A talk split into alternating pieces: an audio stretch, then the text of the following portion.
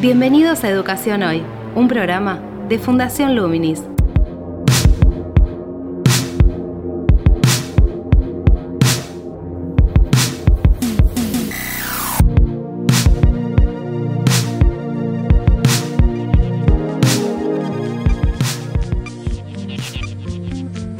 Hola, ¿qué tal? Soy Gabriel Latorre y estoy dando comienzo a Educación Hoy, el podcast que realizamos desde Fundación Luminis abordando diferentes temáticas de educación en Argentina y en el mundo.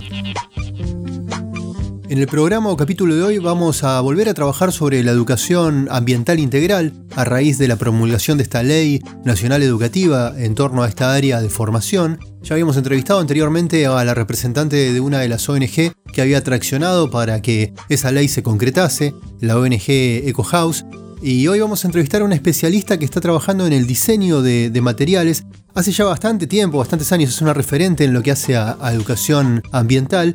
Hablo de Viviana Zenobi, quien es doctora en didáctica de las ciencias sociales, egresada de la Universidad Autónoma de Barcelona y profesora también en geografía por la Facultad de Filosofía y Letras de la UBA. Ella está trabajando actualmente en provincia de Buenos Aires eh, en relación al diseño de materiales y a una propuesta formativa, una especialización en, lo que hace a educación ambiental integral.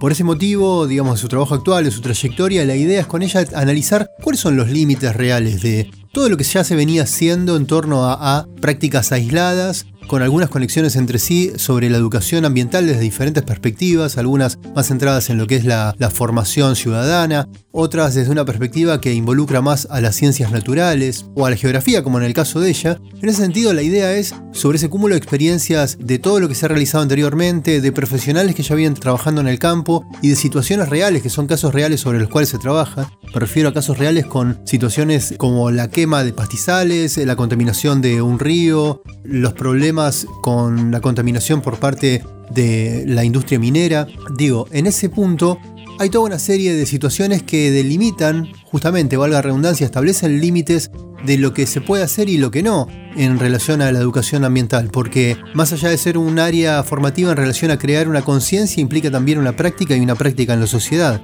Y en ese sentido se encuentra también con, choques de intereses en los cuales lo que se puede hacer desde las herramientas conceptuales y prácticas que se puede aprender en educación ambiental encuentran un límite.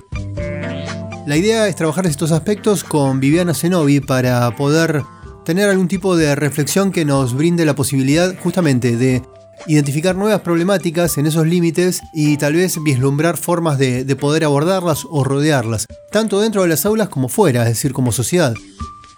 Les propongo entonces que escuchemos la entrevista. Actualidad en Educación Hoy. Se sancionó la Ley de Educación Ambiental Integral. ¿Qué considerás que modifica en el marco de lo que es la enseñanza de la educación ambiental? Es un paso muy importante, es una ley muy importante porque más allá de la necesidad de, de atender, digamos, la crisis ambiental que el mundo está padeciendo y que la pandemia puso en evidencia, lo que hace es legitimar, impulsar y, digamos, y sostener una, una perspectiva de educación ambiental que si bien se venía trabajando en las escuelas desde hace tiempo, el respaldo que le da la ley el impulso que le da, la ley es muy importante porque no deja en manos de hacerlo o no hacerlo en función de las voluntades de, de los diferentes actores, sino que ahora hay una ley que la está imponiendo y la está imponiendo con mucha fuerza. Entonces a mí me parece que la sanción de la ley es un paso muy importante para formar jóvenes, niños y niñas con una mirada diferente a la que tenemos o tienen la mayoría de la sociedad. ¿A qué te referís con diferente en esa mirada? Esto ya se viene trabajando en algunas escuelas, en las propuestas curriculares. De hecho, yo estoy participando en la provincia de Buenos Aires en la formulación de cursos de educación ambiental. Hay un postítulo en educación ambiental. Es decir, esto no es que se inaugura con la ley. La ley lo que hace es de alguna manera legitimar e impulsar algunas acciones que ya se venían dando. Y lo que hace también es, es instalar una perspectiva crítica sobre lo ambiental, corriendo esa perspectiva a la tradición que tenía lo ambiental muy ligado a lo ecológico y muy ligado al futuro. Yo escuché al presidente cuando hizo la presentación de la ley y me pareció muy acertada su, su definición de que la educación ambiental no es para el futuro solamente, sino que básicamente es para el presente. Entonces, ahí me parece que hay un cambio en esta ley que desde mi perspectiva yo la aplaudo, ¿no? Es decir, no tenemos que pensar solamente en las generaciones futuras, sino que tenemos que pensar en el ambiente, cómo está hoy, qué es lo que está pasando hoy, cuál es el modelo de desarrollo que tenemos hoy, qué relación hay con la naturaleza, cómo se produce, cómo se consume, pero hoy, no mañana. Entonces, es importante que los niños, las niñas y los jóvenes vayan empezando a desnaturalizar ciertas prácticas ambientales, ciertas pautas de consumo, ciertos modelos de desarrollo, pero desde el presente. Y además, yo creo que la educación ambiental integral, si bien se, se piensa para la escuela, no solamente tiene que estar en la escuela, tiene que estar en otros ámbitos, también en los ámbitos no formales, no solamente en los ámbitos formales, que, que por supuesto es muy importante, pero también en otros ámbitos donde los adultos tienen más injerencia, donde los empresarios puedan tener participación, donde los agricultores, es decir, la educación ambiental no es solo para los niños, es para toda la sociedad. ¿Y cuáles son esos espacios a los que estás haciendo referencias o cómo te los imaginas? Es decir, ¿cómo se podría desarrollar una propuesta formativa en un ámbito no escolar para adultos que en su ámbito de trabajo, en su profesión, puedan incorporar una forma de, mirar su realidad cotidiana y de hacer consciente las implicancias ambientales. Yo cuando daba clase de educación ambiental en la Universidad Nacional de Luján, yo tenía dos grupos de estudiantes, del profesorado de geografía, que claramente iban a trabajar en las escuelas, en las instituciones de formación, pero también tenía el grupo de estudiantes de la carrera de licenciatura en información ambiental. Ellos no iban a tener injerencia directa en el sistema educativo, sino que iban a trabajar en otros ámbitos de la educación no formal, por ejemplo. Y varios de mis exalumnos, por ejemplo, trabajan en empresas haciendo todo un seguimiento y una, una mirada crítica sobre cómo las empresas producen desechos y los externalizan, por ejemplo o cómo hacen una organización de la producción donde el impacto ambiental sea menor. Otros, por ejemplo, trabajan en municipios, en propuestas de arbolado público, de reciclado urbano, de campañas de educación ambiental para los vecinos, para enseñar cómo se hace el reciclado, te doy algunos ejemplos que yo conozco, pero yo estoy pensando también en las lógicas empresariales, ¿no? O sea, también los empresarios deberían tener una formación ambiental que les permita atender las consecuencias de su modelo de producción. O los agricultores. Hay muchos que hacen unas prácticas ambientales absolutamente cuidadosas y respetuosas y otros sabemos que no. Entonces, creo que también es deber del Estado ofrecer esa formación en una educación ambiental crítica a otros factores además de niños, niñas y jóvenes. Ahí ya entramos en una dimensión, volviendo a la, a la, educación en las escuelas, de lo que es la formación ciudadana en cuanto a la exigencia de los controles por parte del Estado en las formas de producir. Pero por otro lado, también mencionabas algo que tiene que ver con el trabajo en las problemáticas locales, de donde está afincada la escuela, qué problemas hay en esa comunidad de orden medioambiental. Y creo que esas dos dimensiones se cruzan, ¿no? Por otro lado, volviendo a, la educación dentro de las aulas, está la mm, posibilidad de trabajar con problemas locales, es decir, con situaciones en las cuales la comunidad que circunda en la escuela, en la cual está afincada la escuela, tiene y desde la escuela se pueden abordar haciendo un estudio, haciendo un seguimiento, proponiendo algún tipo de, de solución. Sí, mira, en la provincia de Buenos Aires y también en la ciudad de Buenos Aires, donde yo trabajé en la formulación del currículum de geografía. En los últimos años de la escuela secundaria se propone y se impulsa que se desarrollen prácticas de salir a terreno a escala local. Ahora, en este contexto de pandemia, obviamente esto se complejiza un poco, ¿no? O directamente no se puede hacer. Pero, por ejemplo, en la provincia de Buenos Aires, en los últimos años de la escuela secundaria, en la orientación de ciencias sociales, se propone la investigación escolar y dentro de la investigación escolar, los temas vinculados con las problemáticas ambientales a escala local son las priorizadas. Entonces, es, muy importante el contacto directo de, de cada estudiante con la realidad local. Lo que pasa es que para poder ver esa realidad local en términos de problemática o de conflicto ambiental, primero hay que construir esas lentes teóricas, conceptuales, que le permitan a, los chicos y a las chicas eh, poder verlo, porque hay situaciones que si no se naturalizan, se piensan que siempre son así. Entonces, para poder verlo de manera crítica, poder identificar desnaturalizar condiciones de ambiente insano, invivible. Primero hay que construir las categorías conceptuales y la mirada crítica sobre esas realidades locales. Entonces, en eso claramente la escuela ocupa un lugar protagónico, central y cada docente desde su disciplina tiene mucho para aportar, porque acá, es, acá hay otro tema, que yo hablo mucho de geografía porque es mi campo, pero educación ambiental se puede hacer desde muchas asignaturas. Si todas apuntamos a la formación ciudadana, entonces claro, se puede hacer desde química, desde historia, desde lengua, desde matemática, o sea, todas las disciplinas tienen algo que decir, algo que aportar, conceptos, categorías, enfoques que pueden colaborar en esa formación ciudadana de los, estudiantes y que le permitan ver esas problemáticas ambientales, involucrarse, pensar en alternativas de solución.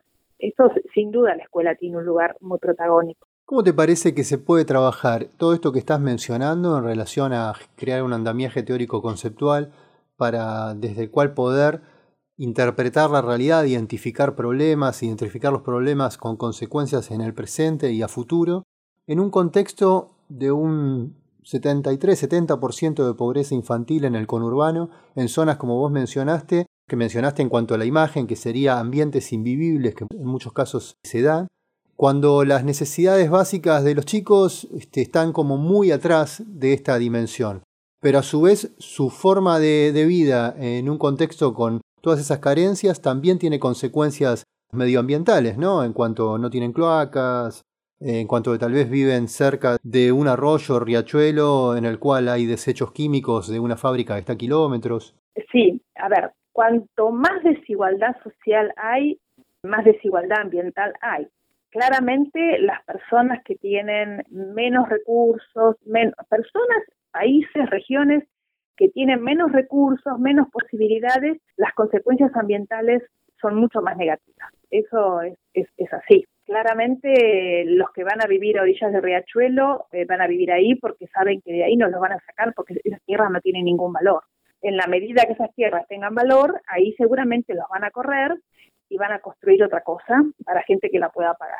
Entonces, hay una creencia de que los pobres contaminan, que los pobres digamos, este, son responsables también de la, de la mala calidad ambiental. Yo recuerdo que una vez con mis alumnos hicimos un trabajo de campo acá por el río Reconquista y los estudiantes decían, uy, pero esta gente, mirá el, desastre ambiental que hacen, chatarra por todos lados, este, contaminan eh, acá a orillas del río Reconquista. Y en realidad, para esa gente, esa chatarra, esas botellas, esos cartones, que por supuesto no, eran no era lindo de ver, pero para ellos eran recursos para poder vivir. Eso se vendía y eso para ellos significaba el alimento de cada día. Eh, entonces hay una concepción de lo que es la contaminación eh, asociada a lo pobre, a, los pobres, pero en realidad la contaminación del reconquista no la generan los pobres.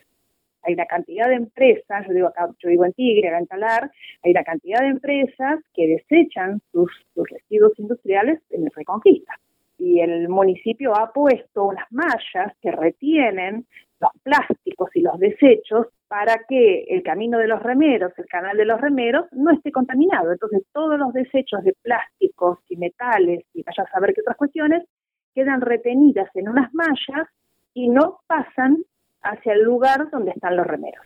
Entonces, yo creo que la cuestión ambiental es una cuestión política, que por supuesto involucra a las autoridades. La educación ambiental lo que hace es concientizar, es evidenciar, poder mirar y construir esos andamiajes teóricos que cada individuo tiene que conocer, tiene que tener para poder reconocer una problemática, involucrarse, eh, participar y tratar de evitar que estas cosas sucedan, anticiparse.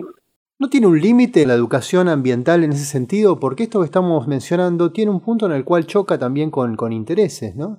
con intereses, digamos, de un entramado que es político, de un entramado económico, una empresa que contamina, que porque no, no tiene un control, porque el Estado no ejerce ese control específicamente tal vez en un municipio, porque a su vez está la negociación de que esa fábrica da fuentes de trabajo y si hace los controles medioambientales o se suscribe a una normativa medioambiental más estricta, los costos le suben y empieza ahí un entramado de intereses en el cual también hay un límite de lo que se puede terminar de, hacer desde la teoría a la práctica en lo que hace a efectivizar lo que uno aprende en educación ambiental.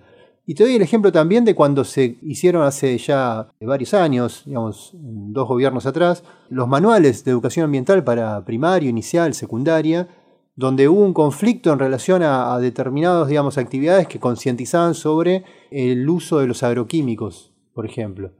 Y esos manuales no se, no se distribuyeron después, quedaron todos en el Ministerio de Educación. Digo, ahí tenemos un ejemplo concreto de, este, de cómo tiene un límite también lo que se puede hacer desde la educación ambiental. ¿Te parece que con esta ley eso se modifica o seguimos en el mismo callejón sin salida? La, ley de educación ambiental, lo mismo que los currículums, son documentos. Va a depender de las personas que los lleven a la práctica, que se concreten o no se concreten. Claro, pero ahí queda en el docente eso, digo, termina quedando la responsabilidad en el docente. Me refiero a todo está marcado dentro de un sistema también, ¿no? Eh, bueno, justamente, eh, por ejemplo, el primer curso que, ya se está dictando en la provincia de Buenos Aires respecto de la educación ambiental es un primer curso para todo el sistema educativo, maestros, directivos, auxiliares, es decir, no está pensado para un colectivo disciplinar específico, sino para todos aquellos que forman parte del sistema educativo que lo quieran hacer, ¿no? Entonces, la idea es justamente eh, poder tener herramientas pero no solamente desde su rol como docente, auxiliar, directivo, bibliotecario, sino también como ciudadano, como ciudadano y como ciudadana. Es decir, sobre lo ambiental es obligatorio tener una postura, es un, es un deber tener eh, una mirada crítica sobre las cuestiones que estamos viendo a diario. Todo lo que vos me dijiste yo lo comparto. Sí, de fondo termina siendo una, una necesidad, ¿no? No solo un deber, por una cuestión de supervivencia. Sí, pero no todo el mundo lo ve así hay múltiples, mira, hay investigaciones, hay bastante conocimiento acumulado respecto de cómo la gente ve lo ambiental de acuerdo a la clase social a la que pertenece. Por ejemplo, hay personas, hay una investigación, por ejemplo, acá en el municipio de Tigre, donde se trata de ver qué representación hay respecto de las inundaciones. Entonces, estas nuevas urbanizaciones en, acá en Tigre, que están sobre el lecho de inundación, le hicieron entrevista a un geógrafo y una antropóloga y estas personas dijeron, no, no, no, yo compré un terreno en un country que a mí me garantizaron que no se iba a inundar. Y además con mi auto yo puedo salir si en el caso de que se inunde y no tengo problemas. Resulta que gracias a estas urbanizaciones, los barrios de alrededor de las eh, urbanizaciones son los que más se inundan y, pervive el agua por mucho más tiempo. Es decir, que no todo el mundo tiene, tiene digamos, la, la misma perspectiva de que lo ambiental es urgente, que lo ambiental es importante. No todo el mundo lo tiene. Estoy de acuerdo en eso, pero ahí hubo entonces también un municipio que o no hizo el estudio debido de impacto medioambiental o no, digamos, decidió no hacerlo sabiendo que iba a haber un impacto medioambiental o lo hizo como si, digo, hay un entramado que puede ser de corrupción también en ese sentido y en ese punto, cuando eso está institucionalizado, también hay un límite de lo que la conciencia medioambiental formada en una educación escolar puede hacer. Digo, ¿cómo sinceramos eso en una práctica educativa? Porque de alguna manera es un límite también, si no, termina siendo una contradicción, ¿no? Yo me acuerdo que una coordinadora que tuve en la dirección de currícula en la ciudad de Buenos Aires me decía que, que todas las propuestas y las problemáticas que abordábamos desde la educación ambiental eran propuestas negativas, siempre problematizadas, donde aparecía el conflicto como con, con mucha frecuencia y donde le dábamos a los estudiantes una perspectiva muy negativa del futuro. Entonces me pedía que lo sacara ¿no? Me decía, fue, casi una puja lo que tuve que sostener en la ciudad de Buenos Aires hace unos años atrás para poder mantener esos contenidos ambientales en el currículum de geografía y en la producción de materiales. Ahora, los intereses están, sin duda que están, pero hay muchas pruebas, hay muchos casos donde podemos ver que cuando la sociedad está informada, está concientizada, tiene eh, una vocación de participación ciudadana, hay muchos proyectos que se caen. Acá en Tigre estaba el proyecto de Colony Park y por la presión de los vecinos y por la fuerte actividad de los vecinos y de las vecinas, ese proyecto se suspendió fue intervenido por la justicia y ese proyecto no prosperó. Si nosotros vamos un poquito más atrás y recordamos lo que fue eh, el movimiento No a la Mina en Esquel, ahí también tenemos un ejemplo de una sociedad movilizada, informada, con herramientas de educación ambiental aprendidas y han logrado frenar proyectos de grandes empresas multinacionales extranjeras que querían localizarse en la región. Por supuesto que no siempre eh, se da así. Por ejemplo, otro caso es el de Gualeguaychú. Hubo muchísima gente que militó, participó y tuvo una actividad muy importante para frenar las pasteras que se ubicaron en Fraiventos, pero muchas de esas personas que participaron del movimiento en contra de las pasteras después no dijeron nada contra las fumigaciones, porque alguna de esas, de esas personas es un terrateniente que produce soja. Entonces el, el mismo parámetros, los mismos criterios para considerar contaminante una actividad económica no se ponen, eh, no se aplican no se ponen en juego para analizar otra. Esto de los intereses es, es así, es como vos lo decís. Lo importante es poder evidenciarlos, no, no darlos por cerrados y reconocer que hay distintas lógicas, que hay intereses, y yo creo que ahí el papel del Estado es fundamental. Estamos en un momento de fuertes disputas, va a ser necesario transitar un camino largo hasta que esto pueda concretarse de otra manera. estamos, yo creo que en un, como dice Sergio Federovsky, estamos en un momento de transición. Y poder ver al menos las contradicciones, reconocer las, las diferentes lógicas, reconocer que hay intereses, que nada es sencillo, que esto implica negociaciones, que implica fuerte movilización social, cosa que ahora no se puede, pero bueno, eso es necesario. Y bueno, eso hay que construirlo y está bien construirlo desde la escuela, pero también hay que construirlo en otros ámbitos. Yo creo que hay que apuntalar también en otros lugares. Ahora, esto que estamos hablando de un momento de transición, de un momento de, puja, de un momento también de, tensiones, ¿tiene algún correlato o, está presente en lo que hace al diseño de los materiales que van a ser necesarios porque se institucionaliza y se formaliza más la práctica de la educación ambiental en el marco de esta ley? ¿Vos lo ves presente a eso? Sí, absolutamente. Yo como te dije al principio, estoy trabajando en la provincia de Buenos Aires y ya estamos elaborando el segundo curso. Este segundo curso es para profesores y profesoras de la escuela secundaria. Justamente el material que estamos elaborando para que los docentes y las docentes puedan cursar este, este curso, valga la redundancia, va acompañado de, de, es un material, es un material que tiene un texto, que tiene muchos recursos didácticos y por supuesto está en línea pero total y absoluta con la ley, con la perspectiva teórica de la ley y con las finalidades de la ley. Nosotros empezamos a trabajar ya el año pasado, incluso antes de la ley, es decir, que hay varias personas, somos muchos los que estamos pensando en promover una educación ambiental diferente, una educación ambiental sociocrítica, con, con estas finalidades de, que apuntan a la formación ciudadana, a estimular la participación ciudadana en pos de mejorar, el, pero no el ambiente en sí mismo, sino el ambiente como una construcción social, histórica, donde todas las personas tengamos derecho a vivir en un ambiente sano y a satisfacer las necesidades fundamentales. ¿no? Eso es una finalidad, digamos, innegociable. Sí, hace rato que estamos trabajando y por lo menos desde mi experiencia y desde mi participación en editoriales, por ejemplo, en en el año 2008 trabajé en una editorial donde todo el manual para cuarto grado tenía una perspectiva ambiental en esta misma línea. Es decir, que, como yo dije antes, hace rato que se viene trabajando. Quizás no tuvo tanta visibilidad, quizás fue neutralizada por los múltiples intereses que entran en juego, pero ya hace tiempo que venimos desde esta perspectiva intentando producir materiales, incluir estos contenidos en los currículum. Por supuesto que en la formación docente por lo menos en la UBA, en la Universidad de Luján, donde yo trabajaba, y en otras universidades sabemos que estos contenidos están en la formación de los profesorados. Y algunos de estos contenidos también están en la formación de los profesores de los institutos terciarios. Es decir, que de manera quizás no con, mucha fuerza o de manera incipiente, pero esto ya hace un par de décadas que venimos trabajando en esta línea. Lo que yo creo es que esta ley lo que viene es a impulsarlo, a fortalecerlo, a hacerlo más visible y yo creo que el contexto es cada vez peor. La pandemia ha hecho que tomáramos mucha más conciencia de la crisis ambiental de la que tanto se habló durante los últimos años y bueno, ahora la estamos viviendo todos y todas. Te invitamos a participar de Educación Hoy a través de las redes sociales de Fundación Luminis, arroba Infoluminis o nuestro sitio web www.fundacionluminis.org.ar.